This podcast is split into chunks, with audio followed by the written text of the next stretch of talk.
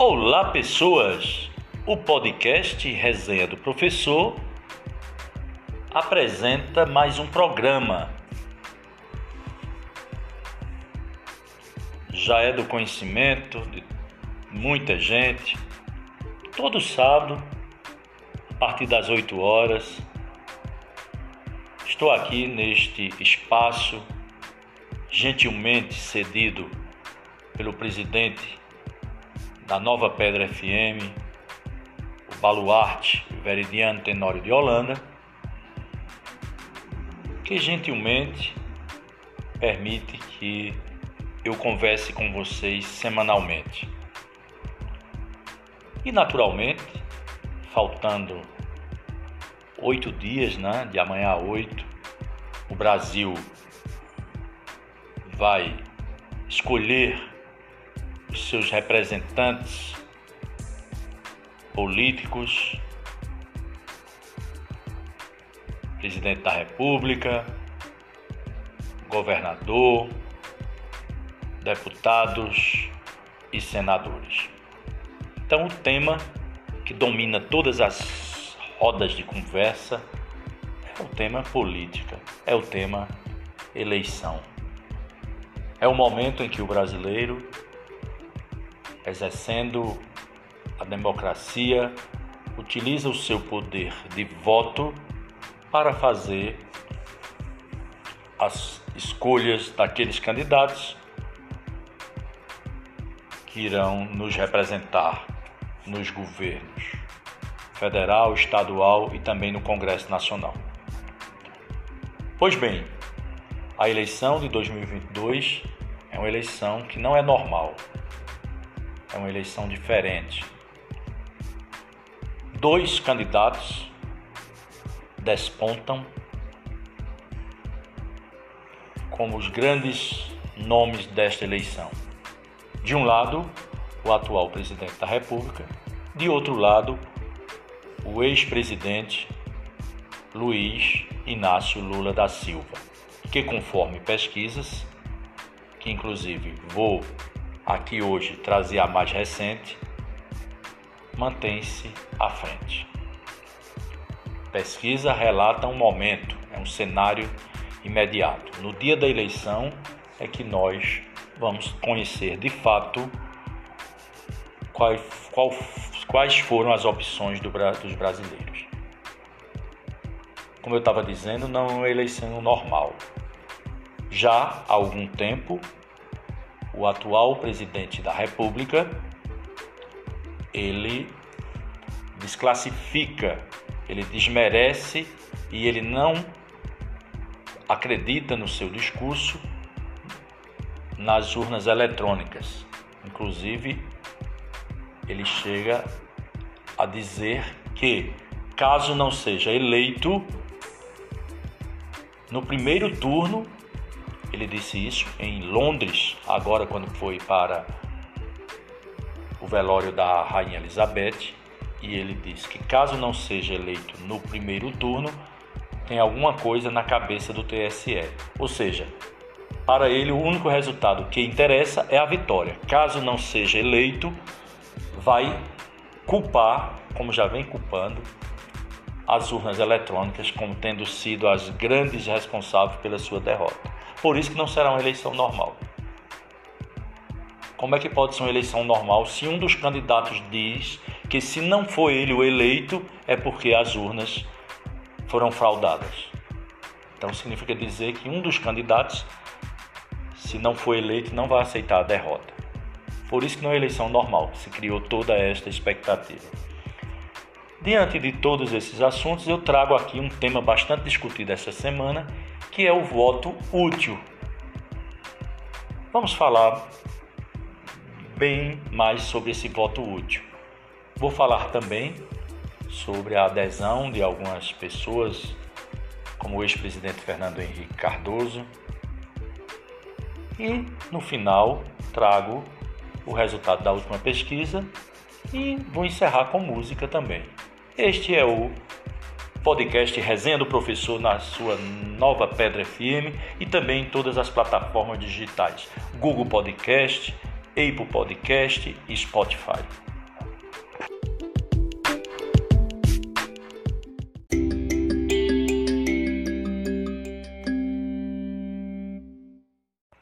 Pois é, conforme anunciei lá no início do programa, um dos temas tratados aqui hoje e que a gente vem escutando bastante é sobre o voto útil. Mas o que será isso? Vamos mastigar mais esse assunto. Pois bem, o voto útil ele ganha espaço no debate político e pode ser o fiel da balança para a decisão da eleição em primeiro turno. Chance de vitória de Lula em 2 de outubro pode depender de votos de eleitores que já declararam outras preferências. Vamos lá. Embora os institutos de pesquisas apresentem números levemente divergentes nos últimos levantamentos sobre as intenções de voto para a presidência da República, todas as pesquisas com credibilidade apontam que a vitória de Luiz Inácio Lula da Silva, do PT, em primeiro turno, é uma possibilidade real. Nesse contexto, cresce a importância do chamado voto útil. Ou seja, é aquele voto dado por um eleitor que não tinha um candidato como primeira preferência, mas que faz a escolha visando encerrar a disputa sem necessidade do segundo turno. Vejam só. Segundo pesquisa divulgada pelo IPESP, 68% dos eleitores preferem que o resultado esteja definido já no primeiro turno. Eu sou um deles. Torço que, qualquer que seja o resultado das eleições presidenciais, que elas sejam encerradas no primeiro turno. Esse movimento já foi detectado pela campanha de Ciro Gomes, candidato que, inclusive, perdeu apoiadores dentro do próprio partido e militantes que se posicionaram ao lado dele nos últimos anos. São pessoas que defendem o voto em Lula em uma eleição que desde o início se desenhou plebiscitária entre o petista e o atual presidente da República. Para a professora de Ciência Política Maíra Goulart, da Universidade Federal do Rio de Janeiro e da Universidade Federal Rural do Rio de Janeiro, dois componentes se somam para fazer crescer o movimento por este voto útil nas eleições presidenciais de 2022. O primeiro é algo que já existe há muito tempo e tem relação com a negação da política por grande parte da população. O outro é a ameaça representada pela candidatura de Bolsonaro. Ela diz: tem aquele eleitor que vê a política como perda de tempo, que diz: não quero sair de casa mais uma vez para votar. Isso não é novidade. Mas Existe também o medo de que o resultado das urnas não seja respeitado. Isso, repito o que a professora diz, mas existe também o medo de que o resultado das urnas não seja respeitado. Não estamos diante de uma eleição normal. Temos um extremista com viabilidade eleitoral. Esse extremista é o atual presidente da República. Em 2018, foi a primeira vez que isso aconteceu. Um candidato de extrema direita com viabilidade. Isso nunca tinha acontecido na nova República, pontua a professora. Ainda segundo a professora, uma eventual vitória de Lula em primeiro turno diminuiria a chance de contestação dos resultados, que nós sabemos é uma ameaça constante de Bolsonaro há muito tempo. Ele desacredita de uma hora para outra, ele foi eleito durante muitos mandatos pela urna eletrônica, mas de uma hora para outra começou a desacreditar o resultado das urnas eletrônicas. Então, a ameaça constante de Bolsonaro há muito tempo, já que a escolha do presidente aconteceria junto com a eleição de milhares de parlamentares pelo país. Em tese, se levar a cabo a ideia de rejeitar o resultado das urnas, Bolsonaro não encontraria eco, já que a eleição de Lula aconteceria no mesmo dia de vitórias ou reeleições de deputados, senadores e até governadores que venham a ganhar também sem necessidade de segundo turno. Nesse contexto, o voto útil ganha importância. Diz ela: o voto útil é comum em todo lugar do mundo. Em uma eleição há espaço para novas propostas, ideias, programas. Mas, quando a campanha vai avançando, vai havendo diferenciação entre as que de fato têm viabilidade eleitoral e as que não têm. É muito provável que, enquanto mais perto da reta final, votos em candidatos que não se viabilizam eleitoralmente tendem a migrar para outras candidaturas, explica ela. O cientista político Cláudio Couto, da Fundação Getúlio Vargas, a FGV, aposta em um movimento de migração de votos nestes últimos dias de campanha, especialmente no caso de potenciais eleitores de Ciro Gomes.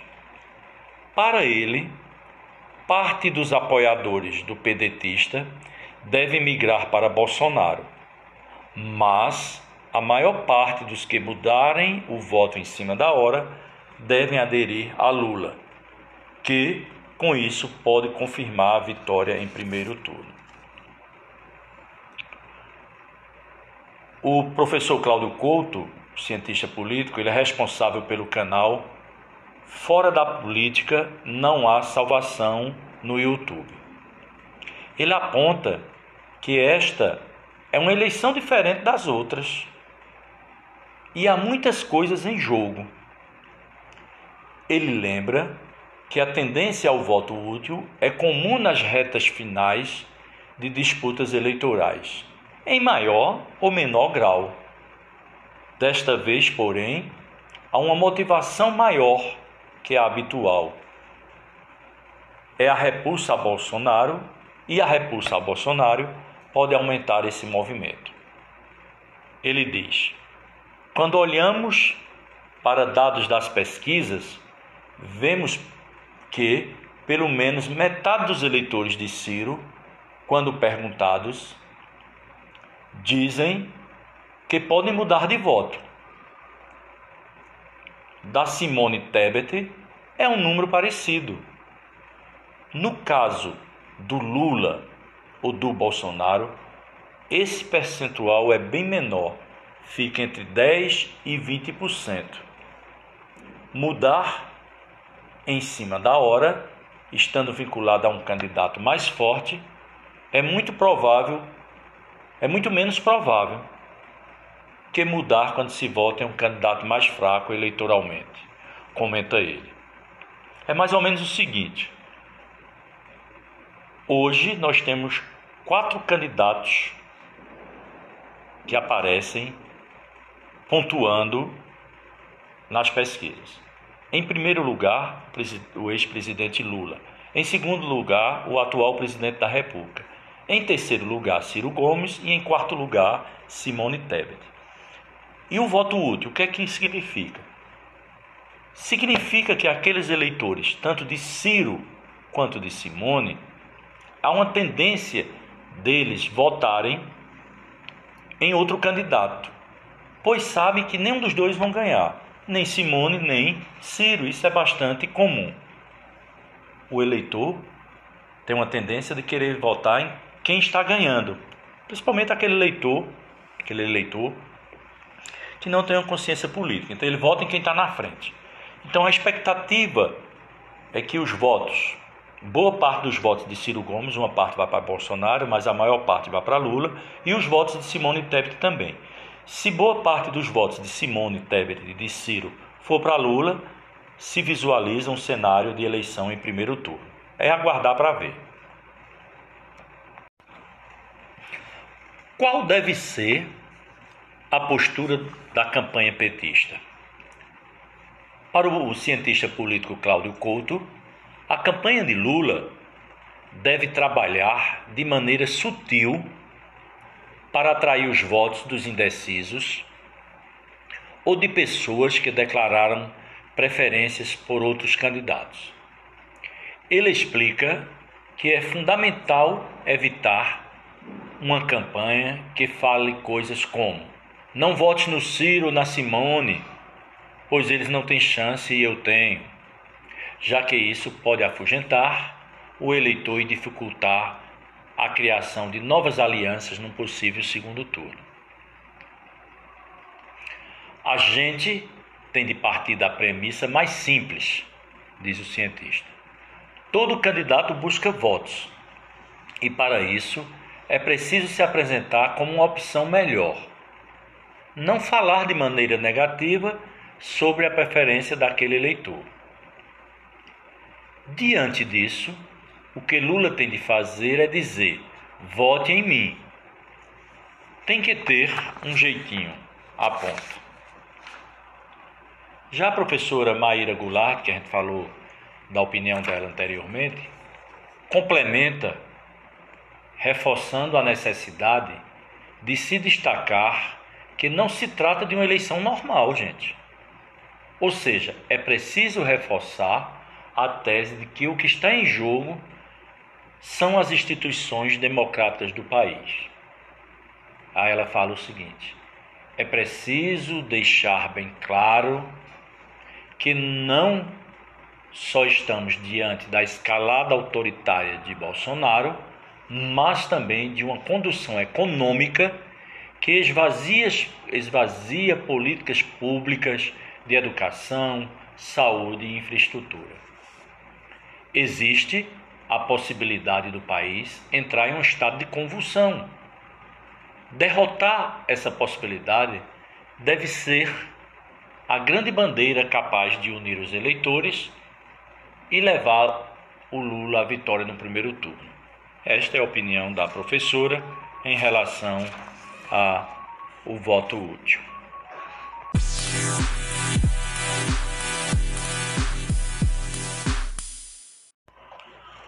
Um nome bastante ah, conhecido da política brasileira, ex-presidente por duas vezes, Fernando Henrique Cardoso, defende voto a favor da democracia. Ex-presidente FHC, hoje no PSDB, divulgou nota na última quinta-feira, dia 22, pedindo que eleitores escolham quem tem compromisso com a ciência, defende direitos iguais para todos, independentemente da raça, gênero e orientação sexual, a preservação do meio ambiente e o fortalecimento das instituições democráticas. Veja, quer dizer, escutem, melhor dizendo, naturalmente, a íntegra da nota publicada no Twitter e em outras redes sociais pelo ex-presidente Fernando Henrique Cardoso. Como é do conhecimento público, tenho idade avançada e, embora não apresente nenhum problema, nenhum problema grave de saúde, já não tenho mais energia para participar ativamente do debate político pré-eleitoral. Peço aos eleitores que votem no dia 2 de outubro em quem tem compromisso com o combate à pobreza e à desigualdade. Defende direitos iguais para todos independentemente da raça, gênero e orientação sexual, se orgulha da diversidade cultural da nação brasileira, valoriza a educação e a ciência e está empenhado na preservação de nosso patrimônio ambiental, no fortalecimento das instituições que asseguram nossas liberdades e no restabelecimento do papel histórico do Brasil no cenário internacional. Fernando Henrique Cardoso, ex-presidente da República. Bem, é verdade que na nota o ex-presidente não citou nenhum dos presidenciais nominalmente. Seu partido, o PSDB, integra a chapa de Simone Tebet do MDB e indicou a senadora Mara Gabrilli como postulante a vice-presidente. Nesta semana, Miguel Reale Júnior, ex-ministro da Justiça do governo Fernando Henrique, inclusive um dos que assinaram o impeachment de Dilma, declarou voto em Lula. Segundo informações da comentarista de política e economia da Globo News, Júlia Dualib, Sérgio Fausto, que é diretor do Instituto Fernando Henrique Cardoso, também declarou voto ao candidato do PT. José Carlos Dias, Aloysio Nunes e José Gregori, que foram ex-ministros do governo Fernando Henrique, também declararam voto em Lula. Histórico adversário do PT, o ex-governador de São Paulo, Geraldo Alckmin, deixou o PSDB e se filiou em março ao PSB para concorrer como vice de Lula. O chamado voto útil, inclusive que eu falei anteriormente, tem sido defendido por apoiadores e pela campanha do petista que vislumbram a possibilidade de vitória já no primeiro turno. Também chamado de estratégico, o voto útil, como eu já comentei aqui, é aquele em que o eleitor rejeita um candidato a ponto de votar principalmente para derrotá-lo, ainda que no processo abandone seu postulante favorito. E por falar em voto, passo agora a informar sobre a última pesquisa divulgada pelo Datafolha, que foi a mais recente, divulgada na noite da última quinta-feira. Vamos à pesquisa?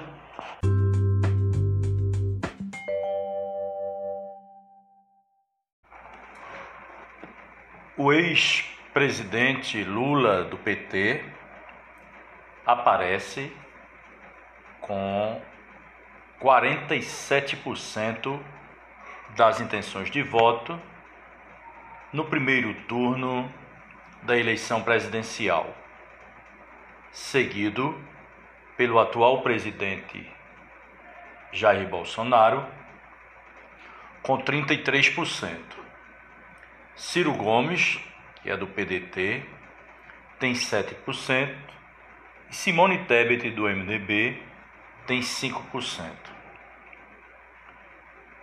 Em relação à pesquisa anterior, de 15 de setembro, ou seja, uma semana antes, Lula oscilou de 45% para 47%, aumentando dois pontos percentuais. Já o atual presidente da República se manteve com os mesmos 33% da pesquisa da semana anterior. Ciro Gomes e Simone Tebet seguem, respect, eh, seguem com 7% e 5%, respectivamente. Soraya Tronic, do União Brasil, oscilou de 2% para 1%.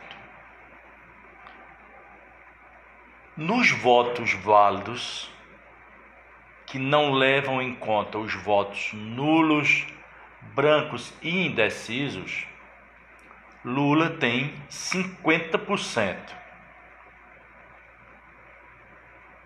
Seguindo este número, não é possível afirmar se a eleição será ou não decidida no primeiro turno. Se o presidente Lula continuar crescendo, em uma semana cresceram dois pontos, se faltando uma semana, como está faltando para a eleição, ele continuar crescendo, a eleição pode sim ser definida no primeiro turno. Mas isso nós só vamos saber mesmo no dia da eleição, ao término com a apuração dos votos. Mas as pesquisas continuam indicando um crescimento da candidatura do presidente Lula. Temos mais uma semana e, naturalmente, a campanha está na rua e quem vai vencer eu tenho certeza, não tenho dúvida nenhuma. Posso afirmar para vocês que o candidato vencedor, naturalmente, será aquele que tiver mais votos. Se ele tiver 50% mais um de votos, ele sagra-se vencedor no primeiro turno. Se ele não obtiver metade mais um dos votos, a eleição vai para o segundo, o segundo turno. Um, um detalhe curioso desta última pesquisa é observar onde é que Lula vai melhor que Bolsonaro, em que tipo de público.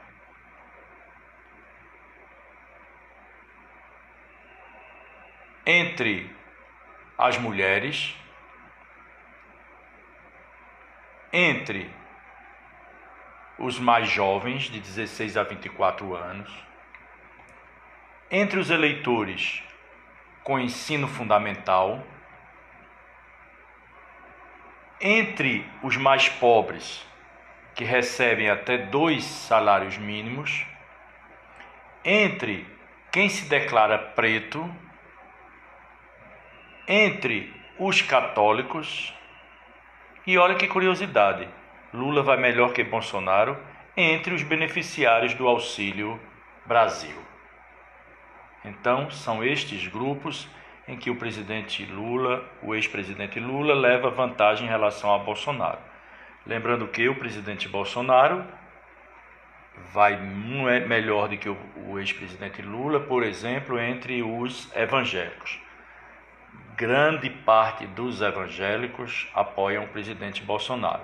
Já conforme esse detalhamento, entre os católicos, a maioria apoia o presidente Lula. Enfim, A eleição está chegando. Façam suas apostas.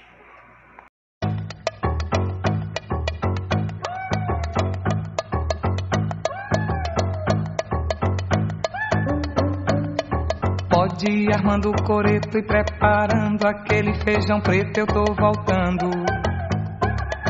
Põe meia dúzia de brama pra gelar, muda roupa de cama, eu tô voltando.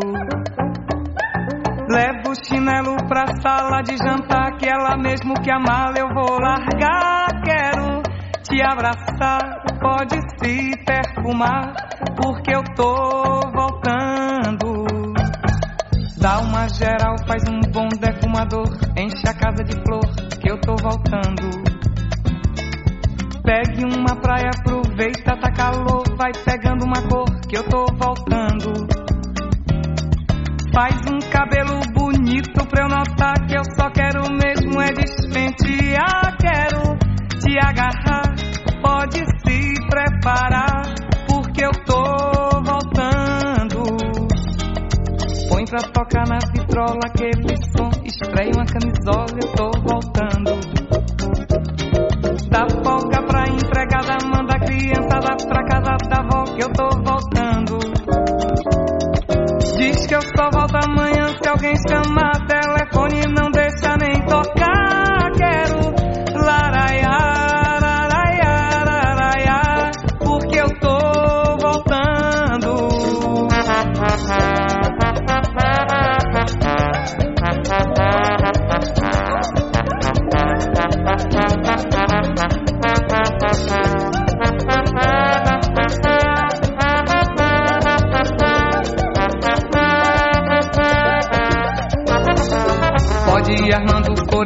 coreto e